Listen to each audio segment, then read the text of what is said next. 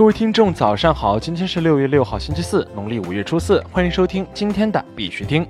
以下是昨天行情。截止到昨天晚上十八点，根据 Coin Market Cap 数据显示，全球数字货币市场总市值为两千五百一十四亿五千九百九十五万美元，二十四小时成交量为八百二十亿五千五百二十四万美元。比特币报七千七百九十四点四二美元，较前一天跌幅为百分之一点八九。以太坊报二百四十五点九九美元，较前一天跌幅为百分之一点一七。昨天的恐慌与贪婪指数为二十七，前天为四十二，恐慌程度大幅提升，等级近日由贪婪快速转为恐惧。BTC 继续震荡下行，再跌至七千四百七十九美元展开一波反弹，当前在七千七百美元震荡修复。受大盘再次下挫影响，大部分主流币继续下挫，做好高抛低吸的准备。在这里呢，必须提下提醒各位，投资有风险，入市需谨慎。相关资讯呢，不为投资理财做建议。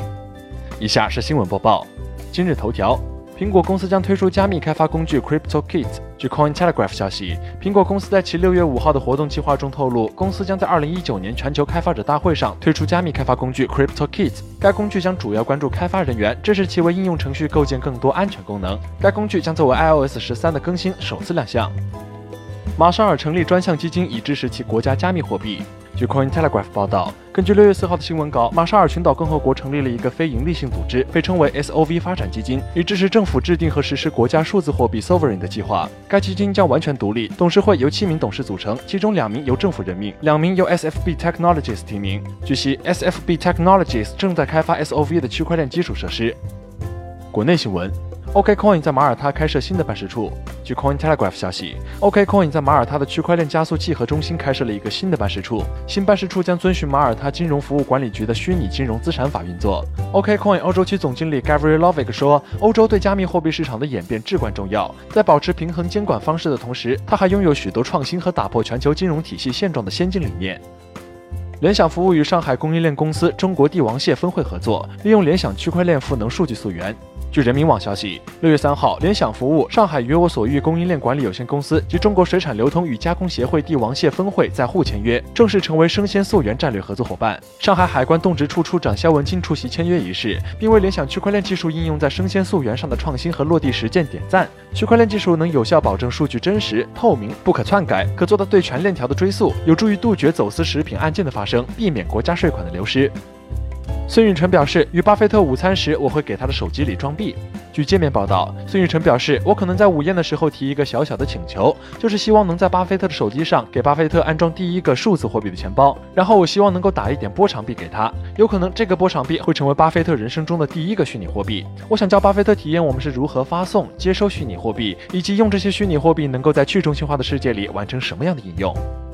火币表示，加强相关通过非法手段获利资产的监测。据媒体报道，约一万二千枚通过非法手段获利的以太坊已经开始转移，不排除将通过交易所套现。火币相关负责人五号表示，将加强相关通过非法手段获利资产监测，一旦发现，将第一时间进行处置。该负责人同时表示，提醒用户防范搬砖套利等各类形式诈骗。火币不会以任何形式向用户索要账号密码、短信及谷歌验证码等信息，相关活动信息应以火币官方网站为准。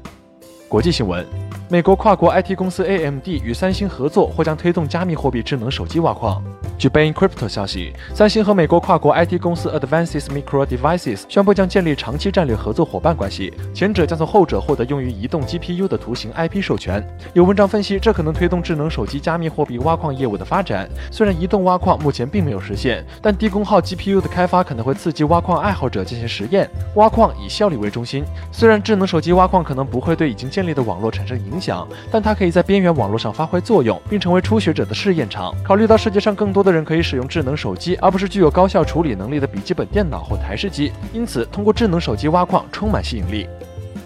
日本金融厅表示，出于养老考虑，年轻一代对虚拟货币等投资需求或将增加。据 CoinPost 消息，六月三号，日本金融厅发布了关于少子老龄化社会加速现象的报告书。报告提到，依靠养老金的生活设计实际上存在破产的可能。为应对老年生活需要储蓄两千万日元的金融资产，包括股票和虚拟货币在内，年轻一代的投资需求很有可能会进一步增加。以色列央行高管表示，以色列近期不会发行国家数字货币。据 Financial Magnates 报道，以色列央行货币政策部门负责人 Sigal Ribon 在以色列加密货币交易所 Bit2C 的年度峰会上强调，以色列无意成为首个发行国家数字货币的发达国家。Ribon 表示，我们不建议在近期内发行数字谢克尔，还没有哪个发达国家发行过国家数字货币。一个原因是以色列相对缺乏技术结构，我们有杰出的初创企业和企业家，但我们的基础设施远远不能够促成这一点。